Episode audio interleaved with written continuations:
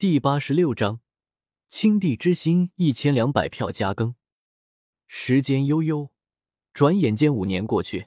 水印广告测试，水印广告测试。太阳星，太阳神庙之上，周通和颜如玉两人相对而坐。咚！一声巨颤，一股滔天的妖力伴随着无穷无尽的生机从两人中心爆发而出。那是一颗鲜红的心脏，只有拳头那么大，如红玛瑙一般晶莹璀璨，圣烈的血色神华缭绕在周围，无尽的妖力与强大的生命气息正是他所发散出来的。这是青帝之心，青帝之心赤霞缭绕，光华冲天，一时间令整个太阳星的无穷烈焰都散开了，无法与之争辉。整座神庙之中灵气氤氲，被血色的瑞华笼罩。咚！随着青帝之心的跳动，周通和颜如玉两人的心脏也同步跳动。一道血光从青帝之心中爆射而出，与两人同步跳动的心脏连接一起。一道血色的神华涌入两人体内，并且在向着四肢百骸蔓延。在这一刻，周通全身上下都在抖动。像是在被锤炼一般，绽放出夺目的光华，血色笼罩了他的躯体，一层又一层老皮从周通身上脱落，血液流动，如同雷鸣，轰隆隆作响，冲刷他的体魄，浑身剔透，璀璨若骄阳。周通的身体在脱胎换骨，生命在进化，进一步巩固了王者九重天的道果。不仅如此，他的十洞天神环之中，一株小青莲浮现而出，扎根在十洞天神环的一处碧海之中。直到很久后，青帝之心所带来的力量消失，他散发出惊人的血气，这才睁开眼睛，露出两道犀利的芒，如同闪电划破长空。青帝不愧是不死神药所化的大帝。不管使用心脏之中的精血修炼多少次，都能令我进步，好似完全没有终点一般。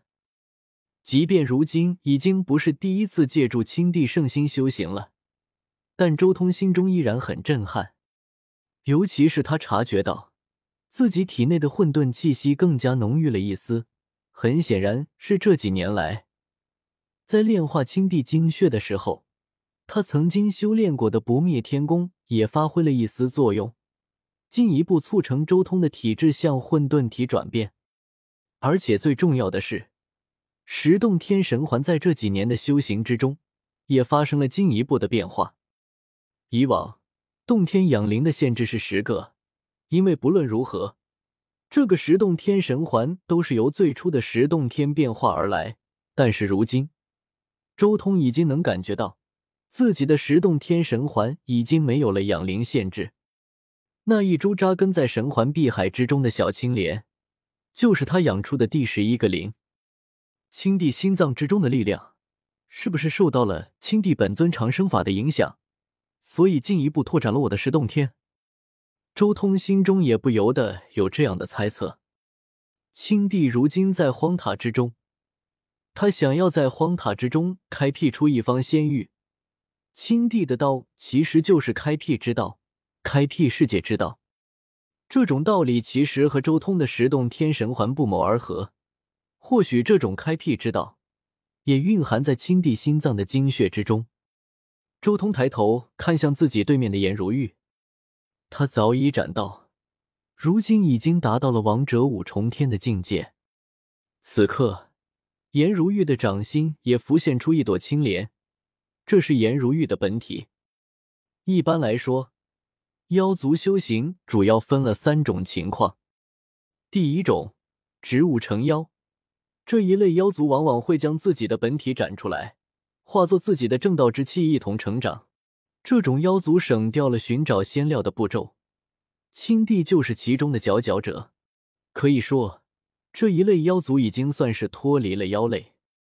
第二种，动物成妖化形，这种妖族是直接将自己的形体化作人形。平时也可以在人形和本体间切换，人形的战力和他们的本体相差不大。这是一种人化的妖族，如今大部分妖族都是这条路。第三种，动物不化形，直接以自己的本体来修行，类似于大黑狗的那种。当然，还有一种特殊情况，那就是先天的妖族，比如父母都是化形之后的妖族，那么孩子生下来就是人形的。只有在修行的过程中，才会长出属于妖族的特征。青帝的后裔都是这条路，比如颜如玉，他生下来就是人形的，只不过在轮海之中有一粒青莲子而已。这一粒青莲子才是他那妖族的本体。如果他没有修炼，未来和人族没有什么区别，走在路上都会被人认为是人族。但是，一旦他开始修行，那么妖族的特征就会显现出来。轮海之中的青莲子会迅速生根发芽，最后重新化作青莲。这样的妖族对人体和人类社会都更加熟悉，反倒不愿意露出自己的本体。植物成妖的本体优势很大，不需要为仙金这种东西劳心。周通盯着颜如玉掌心的那一株青莲，心中也有些感叹：植物成妖的，他们的正道之气就是自己的本体。一旦正道，都是和吞天魔冠、不死天刀一样，属于特殊的活着的兵器，比一般的地兵强大许多。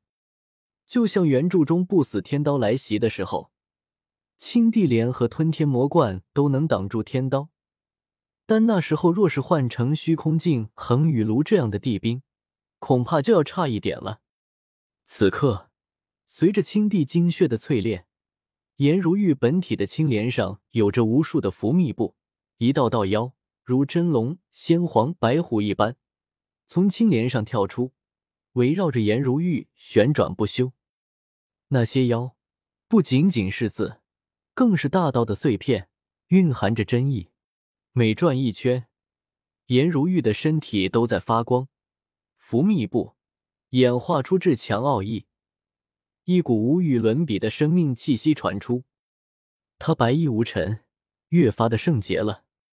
甚至就连那妖族独有的气息，都好似被压制了下来，化作了一股圣洁神圣的气息，好似真仙凌尘。许久之后，颜如玉终于睁开了眼眸，清丽完美的面容上带着温和的笑。